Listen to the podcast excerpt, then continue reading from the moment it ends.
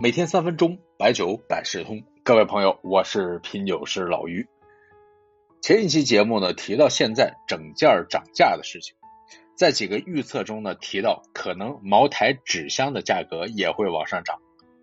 今天呢闲着没事儿搜索了茅台纸箱的价格，有句话怎么说来着？不看不知道，世界真奇妙。这句话好像有点暴露年龄啊！知道这是哪个综艺节目的广告语吗？我这么一搜索啊，马上出现了很多茅台纸箱的照片。凭着职业的敏感性，有几个箱子的图片一看就不对，都不用看什么小元宝、小锤子、小月牙之类的，喷码基本上就是提防，标价呢在几块到一百多都有。好奇的点进去，真是开眼啊！整个一个茅台的配件仓库，除了酒瓶，其他基本上是全的。茅台字样的胶带，茅台胶带的切割器，黄色的条码，物流码，物流码还分贵州茅台和国酒茅台不同的版本。装箱单也有啊，它叫合格证啊，这个合格证呢是九块九毛钱，淘金币还可以抵一点。茅台的盒子，打包条，箱子也分成一七、一八、一九、二零年，应有尽有。就这么说吧，你拿一瓶酒，反正所有的东西都给你配全了。至少外行看不出来。我觉得这些生产假配件的想法也比较简单，反正我没有造假酒，你们用来造假那是你们的事儿。但是真没事儿吗？有时候咱们也可以瞎瞎较一下真儿。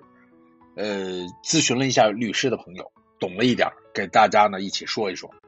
生产或者是销售假货，定罪量刑是按照生产销售伪劣产品罪来确定的。但是茅台的特殊性在于，它是食品的范畴。刚才这个伪劣产品罪的对象呢是假冒的普通产品，而药品、食品、医用器材涉及人身和财产安全的电器、农药、兽药、化肥、种子、化妆品这几样，刑法是另行规定，处罚呢也都会比较更加的严格一些。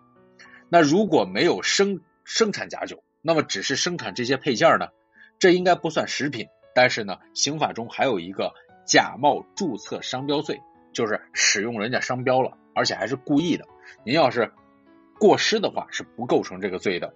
当然，哪有不小心假冒，肯定都是主观故意的。那么，淘宝上这个够不够定上罪呢？咱不专业哈，但初步看，确实呢也还不构成，因为呢，它就是一个店呢，最多也就是卖了一百多个，如果单价算八十的话，那就是千八百块。那这个定罪呢，在违法数额上必须要达到五万的营收或者是三万的利润才算。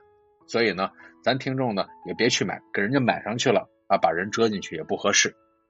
您看容易吗？咱说酒还带点学法律的，长知识吧。不过呢，现在呢确实散瓶越来越多，而且特别贵。